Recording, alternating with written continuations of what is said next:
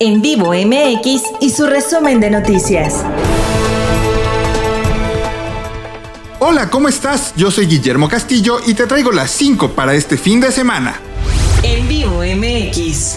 Todas las alertas están encendidas. Grace ha tocado tierra en costas mexicanas por segunda vez y ahora con la fuerza de un huracán categoría 2. Esto significa que tiene vientos sostenidos de 160 km por hora y rachas que llegan hasta los 200, además de lluvias torrenciales. En Puebla tendremos los efectos del meteoro durante todo el fin de semana, así que toma tus precauciones.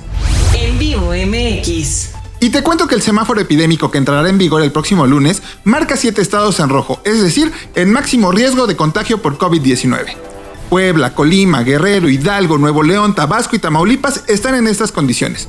Pero también te cuento que entre las novedades del semáforo está que la educación ya es considerada como una actividad esencial, así que para la federación sigue en pie el regreso a clases presenciales sí o sí. En vivo MX. Y en más información te platico que la Universidad de las Américas Puebla tiene nuevo rector.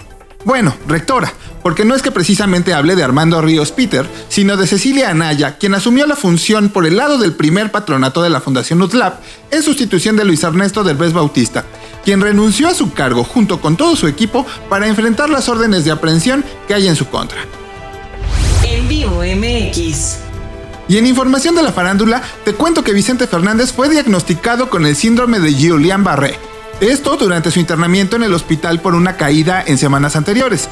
Pero si te quedaste con cara de what, como yo cuando supe de esta enfermedad por primera vez, te lo explico rapidísimo. El síndrome de Julian-Barré es una enfermedad poco frecuente del sistema inmune que va a atacar los nervios y cuyos primeros síntomas suelen ser debilidad y hormigueos en brazos y piernas. En vivo MX. Y tener un asistente robótico personal que opere con inteligencia artificial para hacer todas esas cosas que no queremos podría estar mucho más cerca de lo que pensamos. Y es que te platico esta historia. Tesla, la empresa de Elon Musk, ya trabaja en esto y además le ha puesto por nombre el Tesla Bot. El Tesla Bot es un robot humanoide que utilizará algunas características de la inteligencia artificial de que la empresa ya emplea para sus vehículos como el piloto automático. ¿Qué tal? Con esto llegamos al final de nuestro resumen de noticias. Recuerda, yo soy Guillermo Castillo y te invito a suscribirte a este podcast para que no te pierdas ninguno de nuestros resúmenes de noticias. Y si lo hiciste, te perdiste alguno, solo entra a nuestro perfil y encuentra las noticias más importantes de cada día de la semana.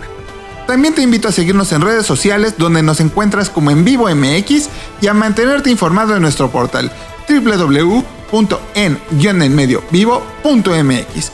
Hasta la próxima.